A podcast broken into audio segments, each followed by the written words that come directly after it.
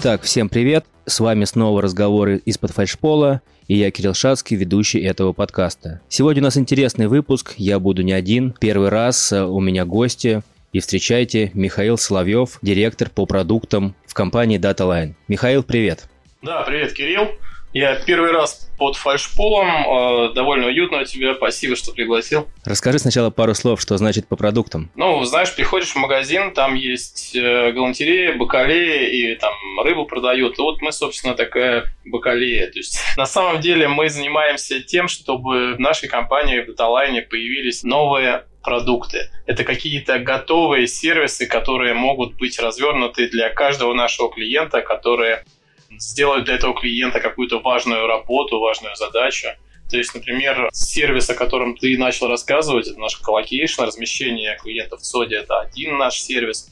Другой наш сервис — это там, сети, третий сервис облака. И вот уже на базе облака мы строим наши продукты. Например, облачное хранилище S3, это там виртуальные рабочие места, контейнеры Kubernetes, ну и другие сервисы. Специализированных, в общем, материалах все это описано. Читайте. Михаила знаю уже несколько лет. И знаю, что помимо того, что он такой разносторонний человек и знает много разных сервисов, скажу честно, некоторые слова, которые он произносит, даже я сам не очень понимаю. Но я знаю, что он э, очень любит котиков и долгое время занимался разведением котиков. А так как первый подкаст был как раз-таки о них, я хотел бы сегодня с Мишей продолжить разговаривать о котиках. Что скажешь, Миш? Да, у меня в один момент времени жизнь так сложилась, что в квартире находилось 83 кошки и какое-то неограниченное количество котят. И потом на протяжении двух лет мы занимались, собственно говоря, тем, что как-то устраивали судьбу этих животных. У нас э, был большой питомник, но, собственно говоря, он был где-то еще и за два года до этой ситуации с 83 кошками, но, в общем, Итого с кошками я прожил, наверное, лет пять, и максимально все знаю о разведении мейнкунов, о стандартах разведения мейнкунов, о том, как ухаживать мейнкунов, воспитывать мейнкунов, лечить мейнкунов, разговаривать с мейнкунами, купать мейнкунов, гулять с мейнкунами, ну и все такое. Я хотел бы еще раз остановиться на этой цифре. Если DataLine гордится тем, что у нас э, больше 5000 стоек, то Миша гордится тем, что у него было больше, чем 80 котиков одновременно. Вот это уровень. Итак, давай все-таки, да, вернемся к разведению. Наверное, это достаточно сложный процесс. Процесс разведения котиков, как мы с тобой там заранее говорили, процесс разведения котиков и бизнес содов, это, как ни странно, довольно похожая история.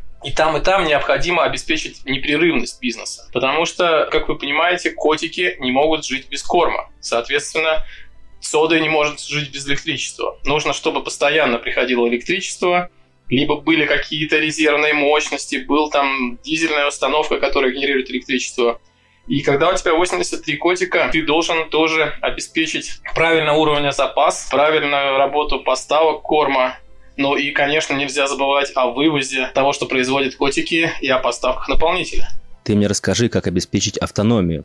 То есть в дата-центрах все понятно. Отключились вводы электрические от города, включился дизель, есть емкость, все прекрасно работает автономно. Что делать с котиками? Возможно ли обеспечить их автономную жизнь хоть сколько-нибудь? Автономность котиков заканчивается, наверное, в районе 48 часов. То есть больше двух суток ты их автономно не оставишь, потому что ты должен им подкладывать корм, и ты должен убирать. И ты должен давать им воду обязательно. Существуют такие, можно на eBay попробовать посмотреть, такие пластиковые кормилки для котиков, которые дозируют питание и ровненько, допустим, два раза в день по 40 грамм дают котикам еды. Но только если эти котики не мейнкунчики, потому что мейнкунчик, он смотрит на эту кормилку и понимает, что она пластмассовая. Все, и это последняя секунда жизни кормилки. Слушай, подожди, но 48 часов – это достаточное время автономии даже по стандарту Tier 3 Uptime Institute, про который я долго рассказывал в прошлом подкасте. Так что все нормы, все рамки выдерживаются. Слушай, а если в ЦОДах э, самый главный стандарт – это Uptime, а есть ли какие-то стандарты для котиков? Да, конечно. Все большие питомники котиков, они относятся к той или иной международной ассоциации, которая устанавливает правила на экстерьер котиков, то есть на то, как кот выглядит, как у него стоят уши, какое между ними расстояние, какая форма носа, форма челюсти, какие глаза, какой взгляд, какой экстерьер в целом, какая длина хвоста. Длина хвоста – это, между прочим, такой очень важный параметр.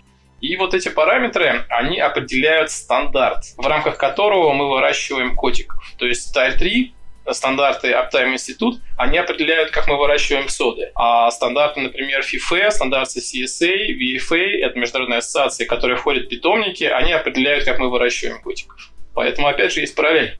Слушай, да, но вот в Uptime несколько разных типов сертификации. Это проект, это сам ЦОД, сам котик, что называется. Но самое важное – это operations, то есть как эти ЦОДы обслуживаются. А есть какие-то требования к питомникам, по тому, как в них э, обслуживают, ухаживают за котиками. Здесь на самом деле все хуже. Вот если для отсодов есть стандарт, как сод строить, как в нем, собственно, должны быть построены процессы, какие это процессы, как они выполняются, то для большинства других производств и для производства котиков таких стандартов нет. Например, сама постройка вот какого-нибудь сарая для котиков или там помещение обувной фабрики, оно регламентируется только строительными нормами, да, СНИПами. А вот как там непосредственно будут котики разводиться или как там будет обувь шиться, это не регламентируется. И отсюда у нас получается, что всегда на производствах есть какие-то недодуманные места, что-то недоделанное, что-то неудобное. А, конечно, компетенций хозяева котиков должны набрать тоже значительное количество. Это компетенции в генетике, которые позволят э, выделить правильных животных, которые позволят делать животных все больше и больше соответствующих пород, породе. Это компетенции в медицине, потому что нужно внимательно следить за состоянием животных, и когда у тебя животных больше, чем один, они, ну, понимаешь, что нездоровая ситуация с одним животным сразу может идти на другого животного, на третье животное. И коронавирус у котиков – это стандартное заболевание, которым они довольно часто болеют, и поэтому котиков нужно уметь лечить. Это очередная компетенция. Ну и потом очень нужна та же самая компетенция, которая опять же есть в СОДе, это компетенция по продаже котиков. Продаже котиков через интернет, по взаимодействию с клиентами, по сервисному менеджменту, когда ты котику уже продал, ты консультируешь клиента о том, что с котиком можно делать, как, почему, и стараешься предложить ему второго котика, потому что одному котику жить скучно. Это прекрасно, никогда не задумывался о сервис-менеджере для котика, но это супер. Получается, что нет такого, вот как в ЦОДе смотришь, TR3, сертификаты есть, можно быть уже практически уверенным, что все хорошо. То есть зайти в питомник, посмотреть, что у него есть какие-то сертификаты и быть уверенным, что все хорошо, нельзя. Я так правильно понимаю? Ну, точно так же, как ты заходишь э, в дата-центр, который сертифицирован по дизайну Type 3, ты совершенно не можешь быть уверенным, что на тебя балк не упадет, свет не отключится, и ты не провалишься под фальшпол. Потому что нужен другой сертификат Type 3. И с котиками та же самая история. То есть то, что питомник входит в какую-то международную ассоциацию, совершенно не дает вам уверенности, что животные в нем будут здоровые, что животные в нем будут соответствовать нормам породы. И поэтому, если вдруг соберетесь покупать котика, заходите в питомник и смотрите не только тех котиков, которых продают, но и смотрите обязательно, где живут все остальные котики, насколько там чисто, что котики кушают, насколько они симпатично выглядят, и что они вообще, как они себя ведут, какая у них температура в помещении, что в горячих коридорах, что в холодных. Слушай, ну очень похоже, то же самое. Перед тем, как выбрать ЦОД, нужно в него зайти, посмотреть. То же самое, насколько в нем чисто, какая температура, чем кормят, какое электричество, чем охлаждают, какие кондиционеры. Но все равно самое главное посмотреть на то, как они обслуживаются, то, как мониторятся, не знаю, обходы постоянные ЦОДов, какие регламенты применены. А вот за котиками, какие регламенты применены по их мониторингу и осмотру? Ну, это прежде всего состояние шерсти и состояние такое вот как бы нервно-психологическое состояние котика. То есть котик не должен быть сонный, вялый, он должен быть живой, веселый, приходить ласкаться, приходить кушать, пить водичку и не должен нервничать как-то излишне. Но вот, собственно, и все. Если кот проявляет какой-то из э, вот, упомянутых ситуаций, то есть, например, очень сонный или там чешется, то это уже повод заниматься лечением. И, конечно, вот владельцы питомников, они становятся очень быстро биологами, медиками, умеют сами взять анализы, сами уколоть животное, сами назначить какой-то курс лечения – мне, например, приходилось строить такую пластиковую камеру, в которой был подключен ИВЛ-аппарат для того, чтобы была повышенная концентрация кислорода, если котик лечится. И когда вот сейчас возникла ситуация с коронавирусом, и помните, вначале люди такие думают, о, только нужен аппарат ИВЛ, если я вдруг заболею. Где я его возьму? Полмиллиона рублей стоит, надо купить. А у меня аппарат ИВЛ стоял на балконе, ждал. Потому что были котики. Ты говоришь, что делаешь все сам. Но и в тех же содах есть несколько типов обслуживания. Когда все делаете сами, когда все отдаете на аутсорс, и смешанный. С котиками отдаете что-то на аутсорс все-таки или нет по обслуживанию? Ты знаешь, с котиками, как правило, ничего на аутсорс не отдает никто. А вот, например, с питомниками собачек я знаю, что довольно часто люди, которые выставляют собачек на ринге, когда уже происходит оценка собак, когда происходит судейство, выставляют собак другие люди, не владельцы питомника. Ну, это такой, знаешь, аутсиловый аутсорс аутсорс по operations, по обслуживанию? Ну, бывает аутсорс аутсорса по обслуживанию, когда, ты понимаешь, когда у тебя, например, там вот это вот упомянутое количество 80 котиков, то обязательно нужен на аутсорс трудолюбивая девушка, которая будет чистить все помещения, потому что котики есть котики. Да, хорошие. Это очень важные люди. Я вот вспомню, на самом деле, переходя все-таки к ЦОДам, у меня вот очень много таких интересных моментов есть в даталайне, в ЦОДах наших. Да? Например, я помню историю, когда очень крупная немецкая фирма айтишная. Она выбирала размещение в Москве и думала, в какой дата-центр ей вставать. Помогали в этой фирме, в этой деятельности такая некоторая другая русская фирма, которая привезла этих немцев сюда. И они показали им один сот в Москве, другой сот в Москве, шестой сот в Москве. И немцам нужно было по обеду летать. Перед отлетом кто-то сказал, слушайте, а есть же еще даталайн.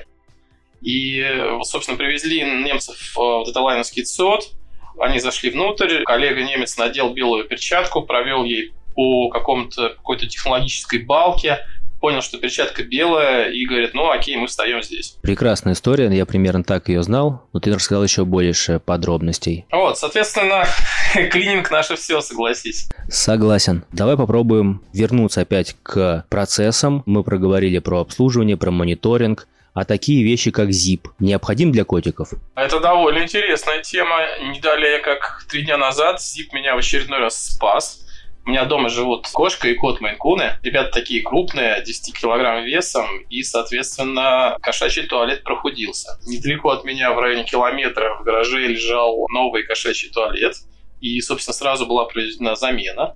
Потому что если замену не произвести, может случиться небольшая экологическая катастрофа. Во, слушай, какая хорошая тема. Все-таки экология. Для отсодов очень важно выбрать место расположения таким образом, чтобы не было рядом жилых домов, чтобы не мешать людям жить, потому что очень много жалоб там, на шумящие ДГУ, на, может быть, выбросы какие-то.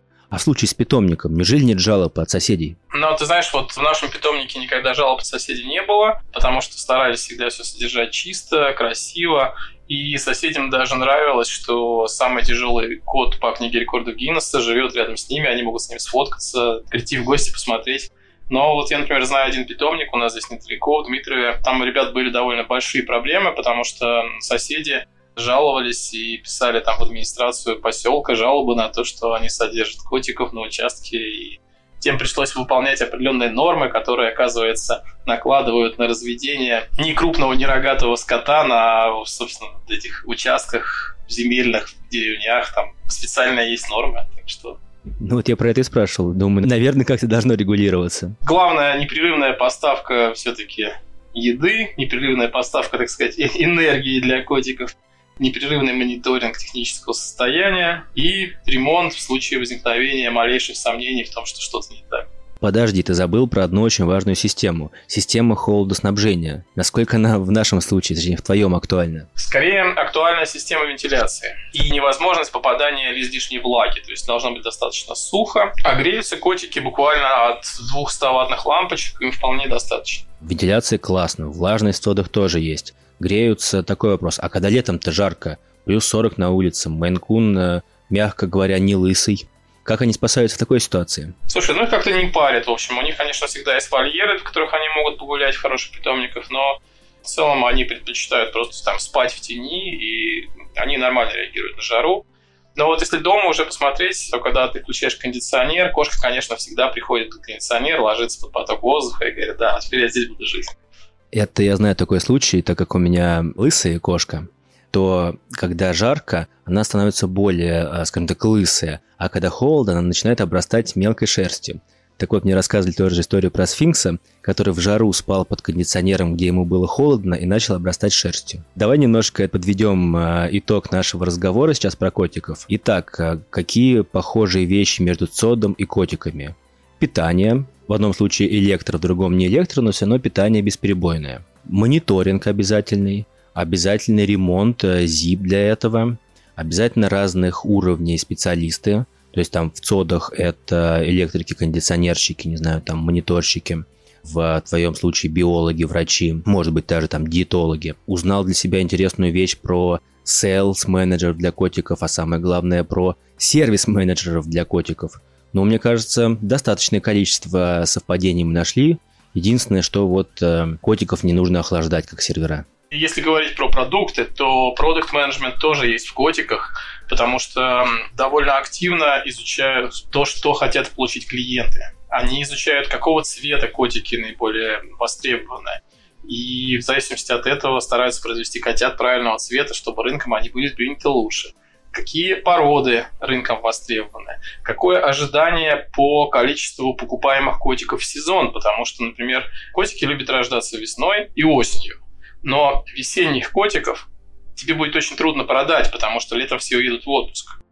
И поэтому котиков разводят осенью и зимой, чтобы зимой, когда холодно, ты смог получить теплого котика, помацать его и порадоваться. Так что product management в котиках тоже существует.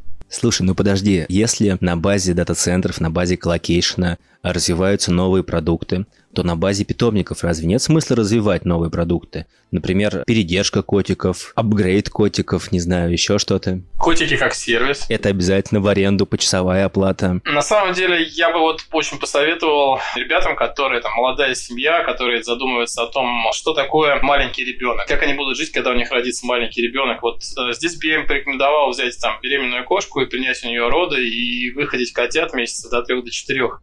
После этого будет полное понимание, что делать с ребенком, что может случиться, как спать три часа по очереди ночью и вот это все. Так что котики как сервис очень такая недооцененная тема. А если вы вот реально как-то хотите какого-то совета от этого подкаста, ну, я бы никогда вам не рекомендовал бы сдавать животное кому-то на передержку, потому что, как я сказал, коронавирус у котиков и довольно-таки тяжелые болезни у собак, они навсегда остаются в том месте, в котором животное жило хотя бы там три дня, неделю.